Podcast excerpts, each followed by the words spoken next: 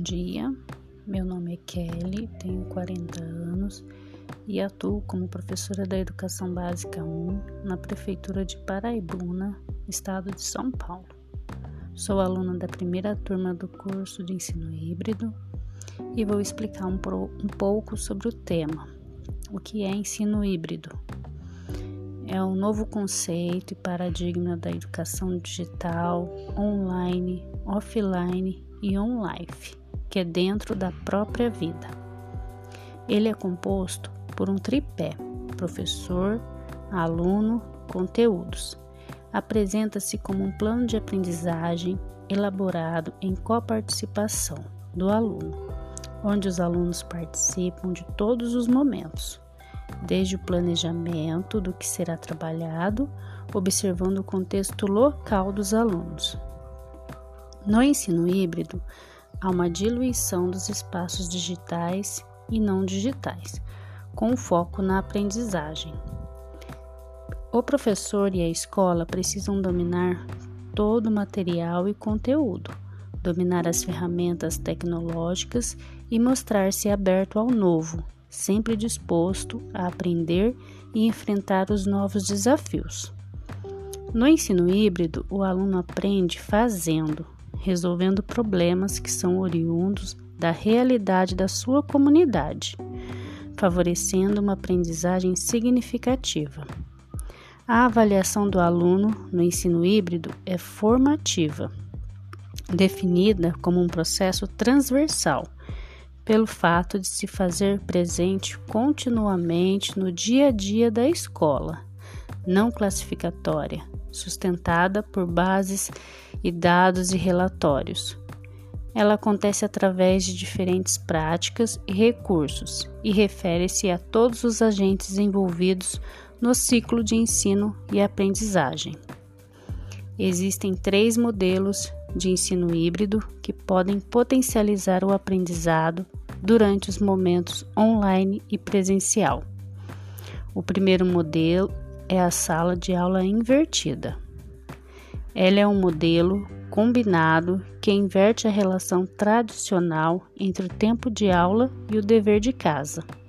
Os alunos aprendem em casa por meio de cursos online ou aulas em vídeo pré-gravadas. E o tempo de aula é focado em práticas ou projetos guiados pelo professor. O segundo modelo é o de aula enriquecida com tecnologia, que leva os elementos da sala de aula invertida um passo adiante, tornando o aprendizado online a espinha dorsal do processo educacional.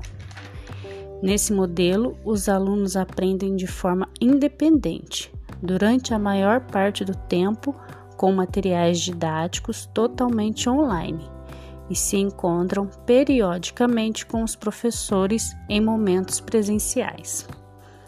O terceiro modelo é o à la carte, onde os alunos que frequentam escolas presenciais também fazem uma ou mais matérias online. Este formato demanda que os educadores pensem com cuidado sobre as atividades que são mais bem realizadas de forma independente e quais são melhor realizadas presencialmente. É, em 1956, nos Estados Unidos, Benjamin Bloom e uma comissão multidisciplinar de especialistas criaram uma estrutura de organização hierárquica de objetivos educacionais, chamada de taxonomia de Bloom. Tá? Ela serve para classificar, ordenar e compreender o aprendizado, além de ser uma ferramenta no processo de ensino-aprendizagem com o objetivo de obter metas e objetivos de aprendizagem. Tá?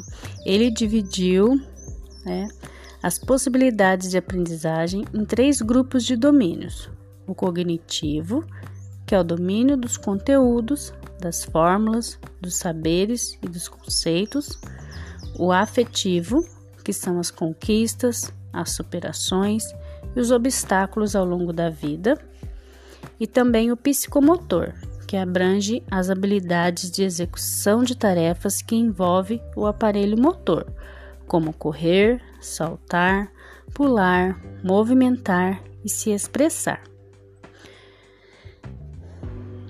Por fim, não sabemos quanto tempo a pandemia vai durar, mas com ela chegou o ensino híbrido e precisamos estudar mais sobre eles, sobre ele antes de colocá-lo em prática, pois muitos professores fazem uma relação entre ele e o ensino remoto como se fossem iguais. Mas o ensino híbrido vai muito além do ensino remoto e precisa de mudanças grandes no sistema de ensino para que ele aconteça efetivamente. Eu espero ter contado um pouco do que eu estudei com clareza e objetividade. Obrigada.